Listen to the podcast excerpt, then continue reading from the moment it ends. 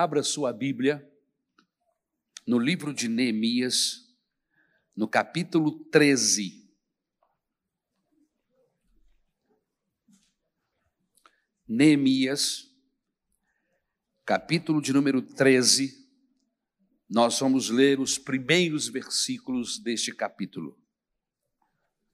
Obrigado ao grupo de louvor, ao nosso grupo de cantores e músicos, à nossa orquestra. Que bom é ter vocês aqui conosco, viu? Tê-los conosco. Que bom. Que Deus os abençoe, no nome de Jesus. Naquele dia, o livro de Moisés foi lido em alta voz diante do povo, e nele achou-se escrito que nenhum amonita ou, ou moabita jamais poderia ser admitido no povo de Deus. Pois eles, em vez de darem água e comida aos israelitas, tinham contratado Balaão para invocar maldição sobre eles. O nosso Deus, porém, transformou a maldição em bênção. Quando o povo ouviu essa lei, excluiu de Israel todos os que eram da ascendência estrangeira. Antes disso, o sacerdote Eliasib tinha sido encarregado dos depósitos do templo do nosso Deus. Ele era parente próximo de Tobias e lhe havia cedido uma grande sala, anteriormente utilizada para guardar as ofertas de cereal e incenso, os utensílios do templo e também os dízimos do trigo, do vinho novo e do azeite prescrito para os levitas, para os cantores e para os porteiros, além das ofertas para os sacerdotes. Mas enquanto tudo isso estava acontecendo, eu não estava em Jerusalém, pois no trigésimo segundo ano do reinado de Artaxerxes, rei da Babilônia, voltei ao rei. Algum tempo depois, pedi sua permissão e voltei para Jerusalém. Aqui soube do mal que Eliasib fizera ao ceder uma sala a Tobias nos pátios do templo de Deus. Fiquei muito aborrecido e joguei todos os móveis de Tobias fora da sala. Mandei purificar as salas e coloquei de volta nelas os utensílios do templo de Deus, com as ofertas de cereal e o incenso. Somente até aqui. Obrigado, meu Deus, pela tua palavra. Eu rogo mais uma vez a tua graça sobre a minha vida e a vida de todos que me ouvem. Que o teu Espírito Santo, de uma forma especial, possa agir em nós esta manhã.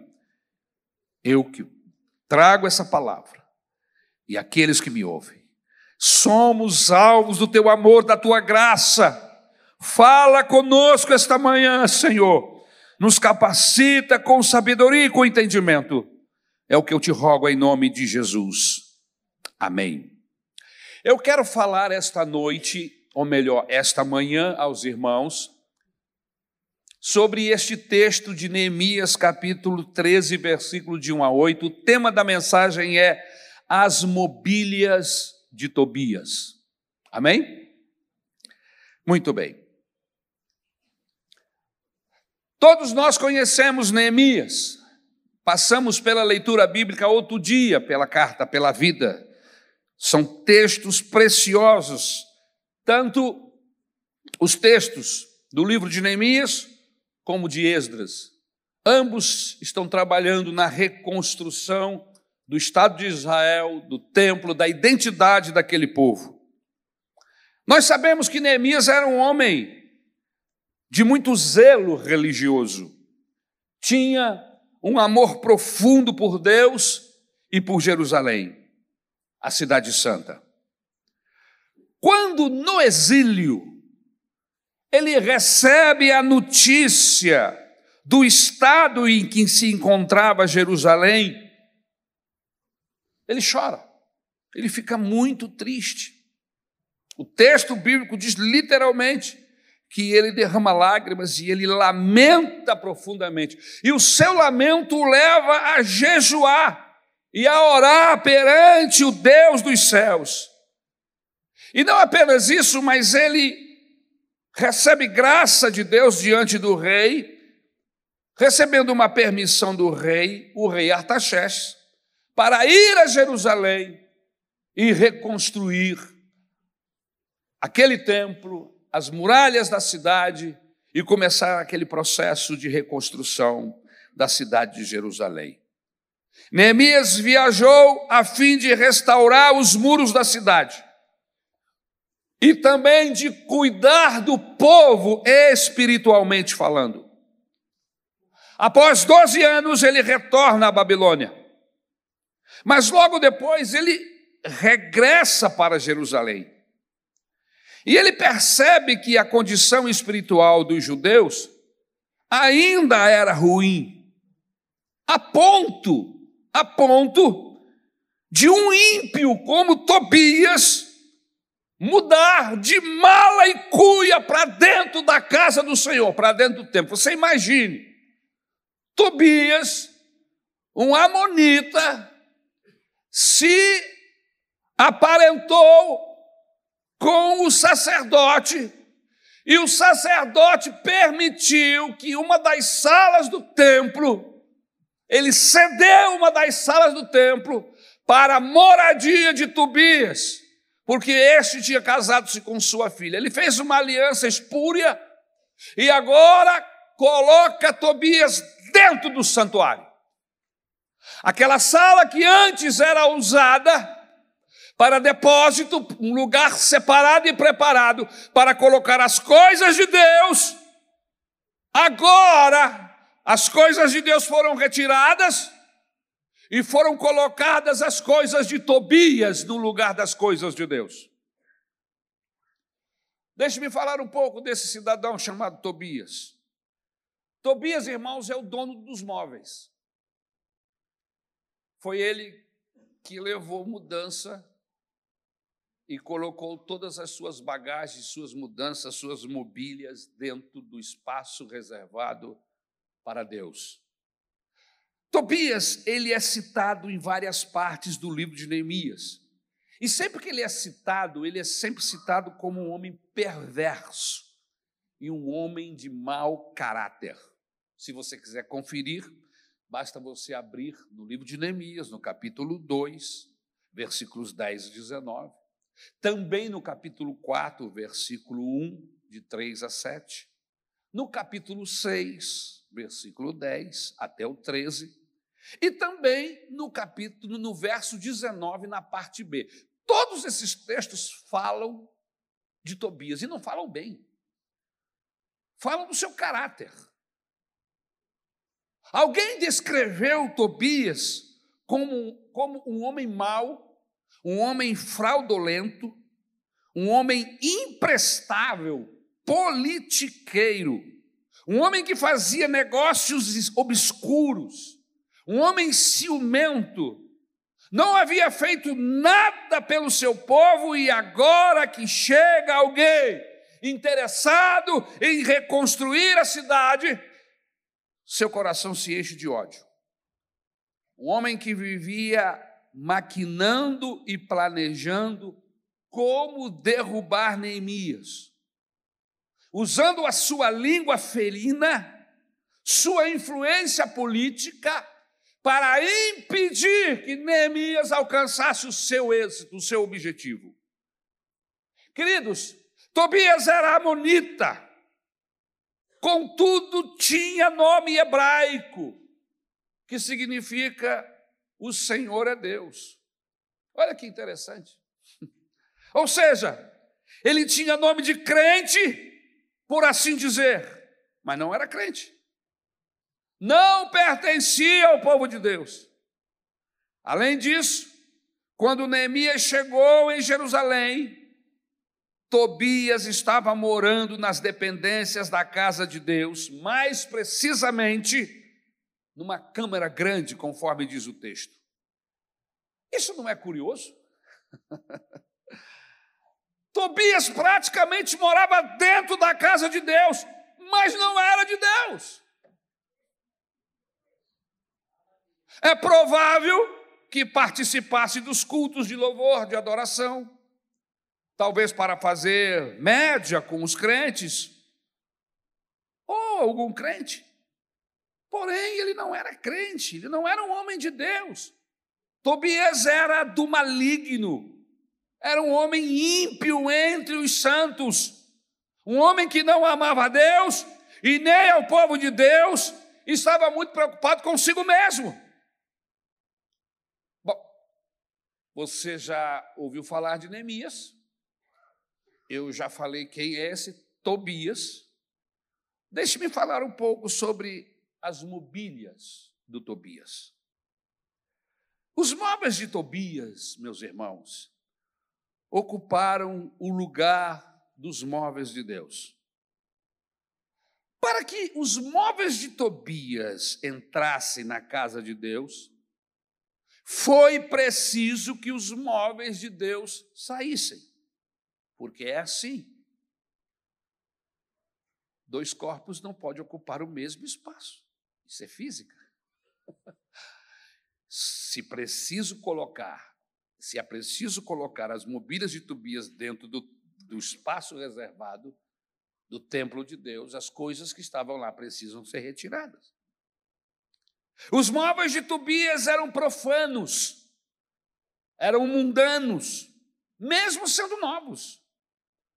Queridos, os móveis de Tobias simbolizam, é um símbolo de que as obras da carne e do pecado não podem ocupar o mesmo espaço do Espírito e da santificação. Os móveis do, de Tobias é uma representação do mundanismo inovacionista. Mundanismo inovacionista que invade de maneira sorrateira, mas muitas vezes descaradamente, declaradamente, invadem a igreja do Senhor Jesus nos dias de hoje. Nós temos, pela orientação do Espírito Santo, promovido leituras bíblicas, oração de madrugada, os cultos de oração, orações dos cultos, estamos buscando a Deus um avivamento. Mas eu preciso lhe dizer uma coisa esta manhã. A Bíblia Sagrada diz que sem santidade ninguém verá o Senhor.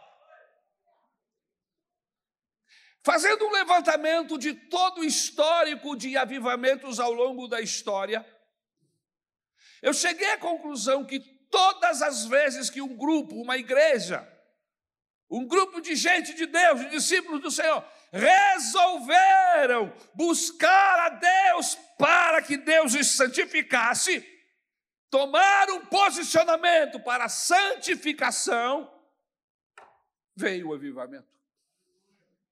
Então eu chego à conclusão, irmãos, que se nós não tomarmos uma decisão pessoal de santificar a nossa vida para Deus, santificar os nossos olhos, os nossos ouvidos, que são as entradas da alma, santificar o nosso coração, se nós não nos separarmos em santidade para Deus, nós não veremos o cumprimento da promessa do avivamento da Maranata.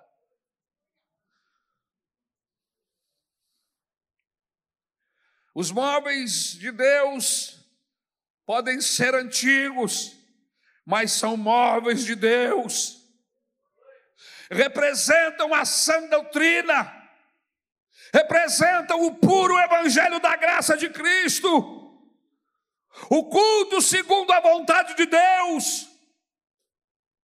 Ou seja, as coisas que agradam a Deus, porque provém do próprio Deus.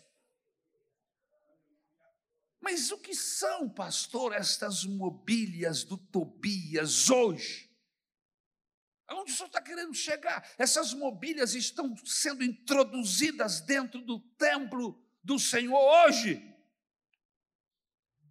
Primeiro, modas imorais. Você que é discípulo, discípula do, discípulo do Senhor Jesus, você precisa saber como você se veste. Sua roupa não pode ser imoral. A imoralidade é pecado. Não adianta nós buscarmos a Deus, orarmos, lemos a Bíblia, e a hora que a gente vai cantar, a hora que a gente vai louvar, não pode levantar a mão, não pode levantar o braço, porque se levantar o braço, o vestido que já está curto sobe mais ainda, a roupa que já está decotada aparece, e aí você vê de Gênesis Apocalipse uma moça dentro da igreja. Roupas tão apertadas que parece que são vestidas a vácuo, pastor. Eu fico imaginando essa turma botando calça em casa, como deve ser. Ele deve cair deitado na cama e fazer esforço com a perna para o alto, porque as calças são tão apertadas, tão justas, que elas não entram assim normalmente. É preciso esforço. E eu não estou falando só de moças, eu estou falando de homens.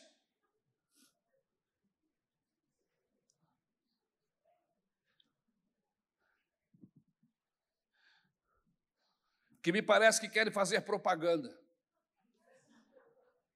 daquilo que tem. E muitas vezes propaganda enganosa.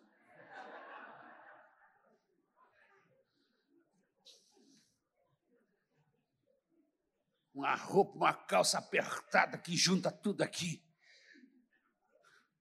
E o indivíduo fica com aquela protuberância que você pensa assim: caramba, Para que isso? Para que isso? As moças com umas calças tão apertadas que chegam a vincar suas partes genitais. Exposição gratuita. Mobílias de Tobias que estão entrando para dentro da casa de Deus. E isso não acontece apenas na igreja, isso acontece às vezes aqui no púlpito, com pessoas que vêm para cá louvar a Deus aqui com o microfone na mão. Estão cantando, mas as roupas estão tão justas que as pessoas que estão ali embaixo ficam olhando e se distraem. No dia da ceia, a gente ainda bota essa mesa. Eu já vi gente reclamando, puxa, botar a mesa na frente.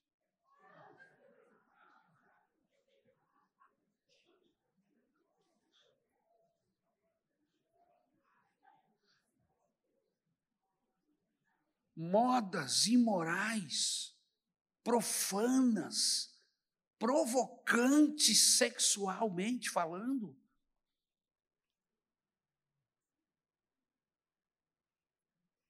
Você está constrangido, né? Como é que você vai sair daqui hoje? Depois dessa mensagem. Ontem eu dei uma volta com a minha esposa no shopping e eu vi muita pessoa vestida indecentemente. Muita, muita, muita, muita sem decência nenhuma. Mães, filhas, e o pior é que são os pais que compram essas roupas. Eu vi uma, uma moça com crianças pequenas, junto com seu marido. Ela estava com uma roupa tão curta que ela mesma estava incomodada e ela ficava fazendo assim, puxando. Aí eu fiquei pensando, meu Deus do céu, para que você põe uma roupa para sair dessa? Depois você não tem sossego.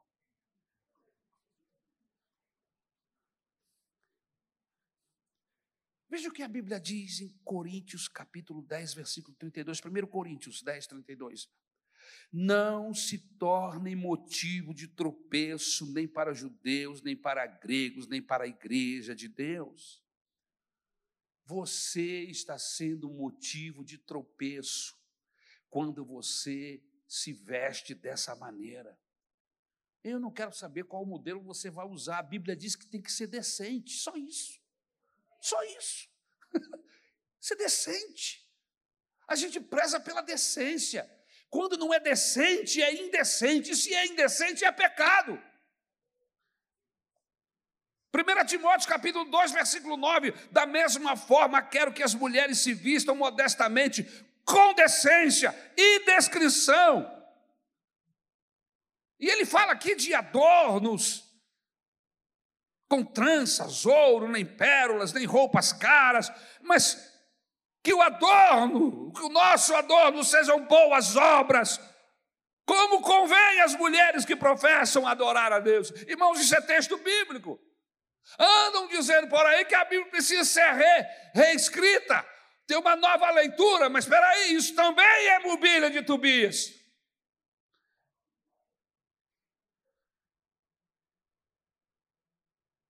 Novelas, filmes, seriados, pornografia, estão fazendo a cabeça desta sociedade através dos filmes através das novelas, todos esses trabalhos teatrais, filmes, seriados, obedecem uma pauta. Uma pauta de indecência, de malignidade, de falta de honestidade, de falta de sujeição aos pais. Você já viu como os adolescentes, os jovens se referem aos seus pais nos filmes? Como se estivesse falando com qualquer um. E isso está passando para os nossos jovens, para os nossos adolescentes. A facilidade de acessar esse tipo de conteúdo se tornou tão prático, tão fácil, que isso está entrando dentro das nossas casas, fazendo a nossa cabeça, e nós estamos nos acostumando, estamos caminhando para o matadouro sem perceber. Olha o que a Bíblia diz, Gálatas capítulo 5, 19 a 21. Ora, as obras da carne são manifestas e essas são imoralidade sexual, impureza e libertinagem, idolatria e feitiçaria, ódio, discórdia, ciúmes, ira, egoísmo, dissensões, facções e inveja, embriaguez, orgias e coisas semelhantes. Eu os advirto, como antes já os adverti, que os que praticam essas coisas não herdarão o reino de Deus. Deus. É preciso que façamos uma análise, um... que olhemos para dentro, que façamos uma auditoria no nosso coração, naquilo que nós estamos permitindo entrar. Eu quero esta manhã propor você, a você homem, a você jovem, a você que é homem, não importa a sua idade, fazer um pacto com Deus, como fez o Jó. E qual foi o pacto que Jó fez? De não olhar para nenhuma mulher que não seja a sua, desejando-a. Não é comum, irmãos. Sempre houve confiança da parte dos pais e da parte dos maridos, os mais ciumentos, sempre, e eu respeito, sempre houve confiança. Não, lá na igreja tem gente decente, lá na igreja tem gente honesta. Não vão tocar na minha esposa e nem nas minhas filhas. Era assim até outro dia. Mas e agora? A gente pode confiar? Pode confiar no púlpito? Que os pastores que estão aqui são homens sérios, são homens tementes a Deus, que honram suas esposas e filhos, e que não olham para outras mulheres com desejo. Irmãos, santidade é decisão nossa, é começar a fechar a porta é chegar diante de Deus e dizer: Deus, eu quero mais a Ti do que qualquer outra coisa, e por Tua causa eu vou começar a viver uma vida diferente, aleluia.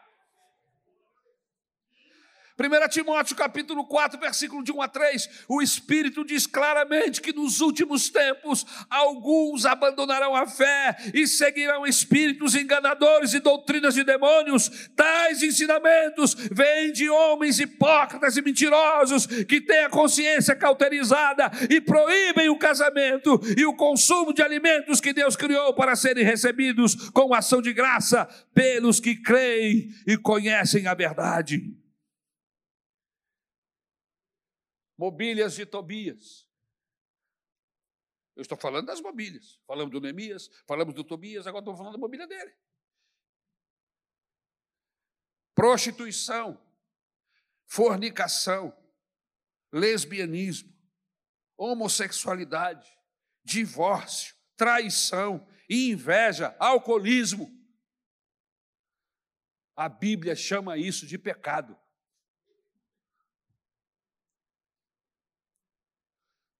E nós não podemos, irmãos, no nome do Senhor Jesus, viver uma vida dividida. Nós somos de Deus, somos seguidores de Jesus, queremos a presença de Deus na nossa vida, em tudo que fazemos, pois então nós temos que nos definir de quem somos. De quem você é? Eu quero lhe perguntar esta manhã. A quem você pertence? Por quem você milita? Eu decidi militar por Jesus. Eu decidi ser de Jesus, aleluia. E vou me esforçar. E vou trabalhar junto com o Espírito Santo, porque o Espírito Santo trabalha, mas eu preciso trabalhar junto com ele. Vou trabalhar com o Espírito Santo para alcançar esse patamar diante de Deus aonde a prostituição não terá lugar na minha vida, aonde a mobília da fornicação. O que é fornicação? Fornicação é sexo antes do casamento. O que se tornou normal nessa sociedade promíscua. Mas nós somos de Jesus. Os nossos filhos pertencem a Deus. E você precisa orientar o seu filho, a sua filha, a se guardar para Deus a estar perto de Deus de uma tal maneira que tenha sabedoria, discernimento para escolher homens e mulheres que também sejam de Deus. Nós temos muitos adolescentes e jovens no nosso meio, inclusive eu queria falar a vocês: vocês querem se casar, não querem? Mas vocês não precisam se casar se prostituindo antes. Não precisam, em nome de Jesus. E eu sou a prova cabal disso. Eu me guardei para o Senhor, e me guardei para minha esposa, e a minha esposa se guardou para mim.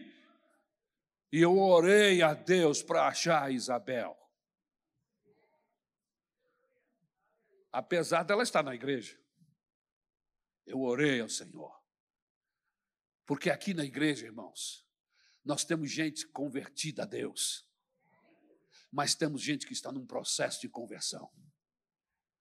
Nós temos gente que estão, está santificada, estão no processo de santificação, mas tem outros que ainda estão nos primórdios. É um hospital.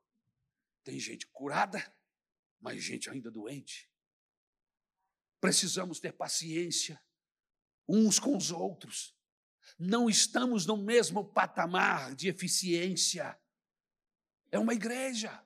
O Senhor está atuando, está trabalhando. Por isso nós não podemos julgar o que a Bíblia diz. Por isso que nós não podemos tomar posicionamentos radicais. Por quê? Porque estamos lidando com inúmeras pessoas com graus diferentes de, de relacionamento com Deus.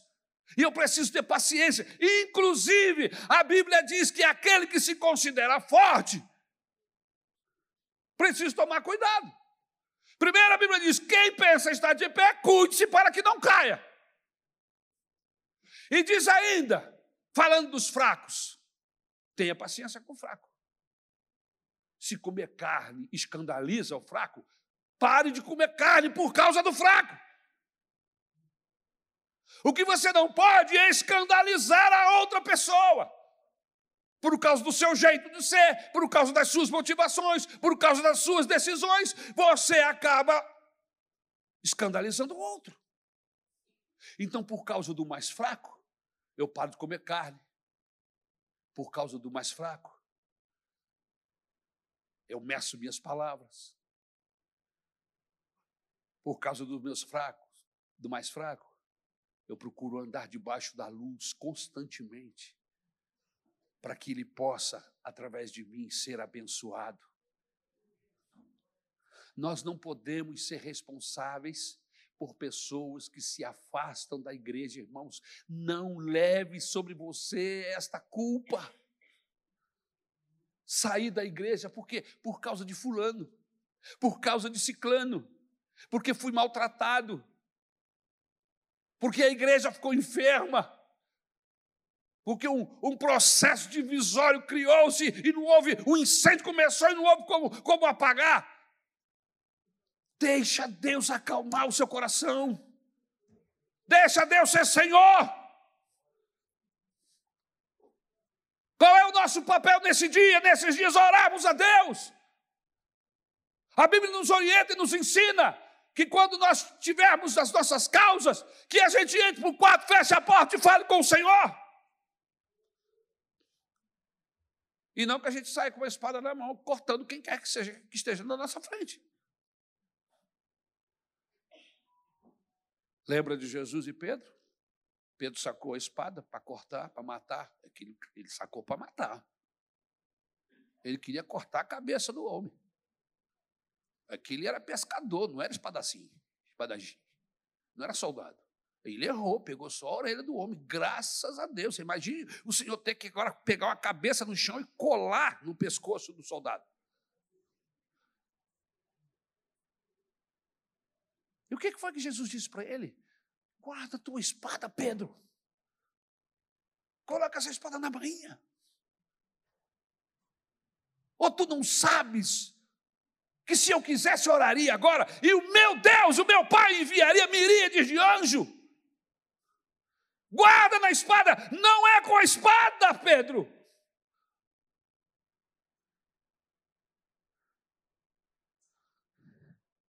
1 Coríntios capítulo 10, versículo 8. Não pratiquemos imoralidade, como alguns deles fizeram. E num só dia morreram 23 mil. Apocalipse capítulo 21, versículo 8.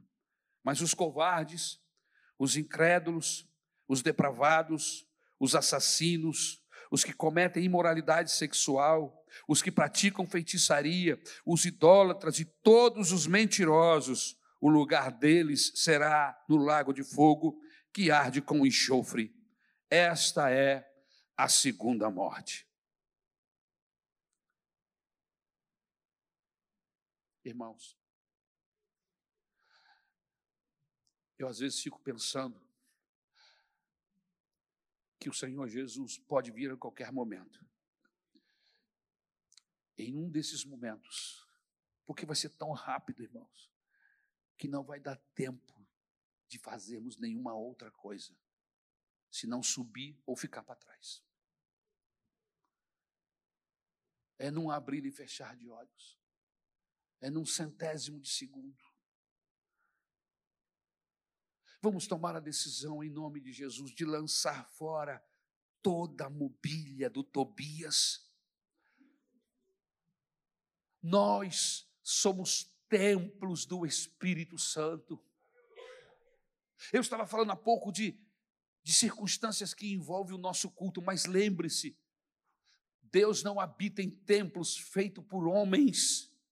Este lugar é maravilhoso, é gostoso, é lindo, mas é apenas um lugar onde nos reunimos. O Espírito Santo não habita aqui, o Espírito Santo habita aí, habita aqui. E aí a coisa fica mais séria porque é quando eu deixo que as mobílias do Tobias entrem para o meu coração, para o templo do Senhor. O apóstolo Paulo diz: Vós sois o templo onde habita Deus. 1 Coríntios capítulo 6, de 19 a 20, acaso não sabem que o corpo de vocês é santuário do Espírito Santo que habita em vocês, que lhes foi dado por Deus, e que vocês não são de si mesmos, vocês foram comprados por alto preço, portanto, glorifiquem a Deus com o corpo de vocês. Mas será que eu posso glorificar a Deus com o meu corpo, da maneira como eu estou agindo? Da maneira como eu estou me vestindo? Da maneira como eu estou indo e como eu estou voltando? Será que a minha vida tem sido motivo de glorificação ao nome do Senhor? Ou é um escândalo constante?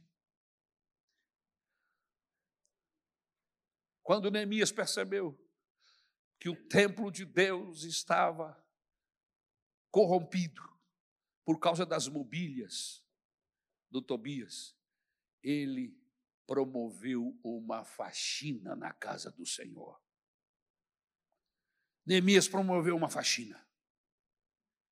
Sempre haverá alguém levantado por Deus com zelo pelo Senhor e pelas coisas referentes a Ele. Aqui, esse alguém é Neemias. No entanto, a origem de tudo de ruim que estava acontecendo na casa de Deus, a culpa era do Eliasabe, do pastor, do responsável pelo templo. Ele era o sacerdote, o homem que deveria representar o povo perante Deus, ele se aparentou com Tobias, ele fez aliança espúria com Tobias.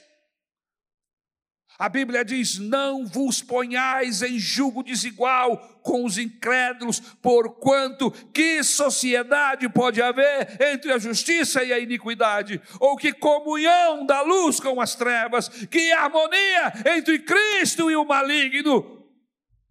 Do crente com o incrédulo. Segundo Coríntios, capítulo 6, versículo 14 e 15. Não se ponha em julgo desigual com descrentes, pois o que tem o comum, em comum a justiça e a maldade? Ou que comunhão pode ter a luz com as trevas? Que harmonia entre Cristo e Belial? Que há de comum entre o crente e o descrente? Eliasib não foi uma influência positiva na vida de Tobias. Pelo contrário, foi Tobias que o influenciou negativamente. E eu vejo isso acontecendo hoje na igreja, no meio dos jovens, no meio dos adolescentes, no meio da, da igreja. Em vez de nós influenciarmos, nós é que somos influenciados. Em vez de nós salgarmos, nós é que perdemos a capacidade de salgar. Tem alguma coisa errada e não é com o Evangelho, são com as nossas decisões.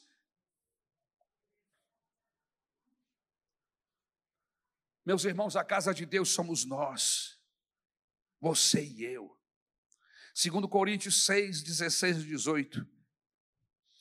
Que acordo há entre o templo de Deus e os ídolos? Pois somos santuários do Deus vivo. Como disse Deus: habitarei com eles, e entre eles andarei, serei o seu Deus, e eles serão o meu povo. Portanto, saiam do meio deles e separem-se, diz o Senhor. Não toquem coisas impuras, e eu os receberei, e lhes serei pai, e vocês serão meus filhos e minhas filhas, diz o Senhor, o Todo-Poderoso. Resumo da ópera. Deus não quer que os móveis de Tobias façam parte da sua casa. Tiago, quando escreve sua carta, no capítulo 4, versículo de 8 a 10, ele diz: aproximem-se de Deus, e ele se aproximará de vocês. Pecadores, limpem as mãos, e vocês que têm a mente dividida, purifiquem o coração. Entristeçam-se, lamentem e chorem Troque o riso pelo lamento e alegria por tristeza. Humilhem-se diante do Senhor e Ele os exaltará. Aleluia! Portanto, meus queridos, olhem, olhem bem para os cômodos da sua vida e lance fora os móveis de Tobias. Lance fora a mobília que não agrada a Deus. Tendo, pois, ó oh amados, tais promessas, purifiquemo-nos de toda impureza, tanto da carne como do espírito, aperfeiçoando a nossa santidade no temor de Deus. Segundo Coríntios, capítulo de número 7. Eu gostaria que você começasse uma auditoria. E uma, auditoria não se faz em uma hora. Há empresas que fecham dias, às vezes, dependendo do tamanho, semanas, para se fazer auditoria. Para ver aonde é que está ruim, aonde é que está mal. O salmista diz a Deus: Deus, sonda-me, esquadrinha-me o ventre, me ajuda a procurar aonde há mal, aonde está o mal no meu coração, no meu ser.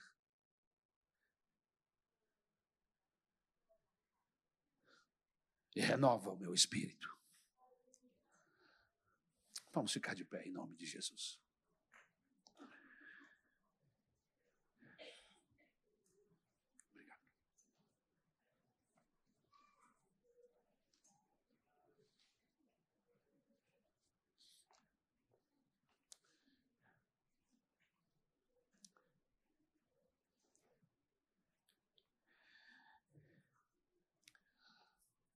Senhor Jesus, eu queria fazer uma oração com a igreja nesse momento.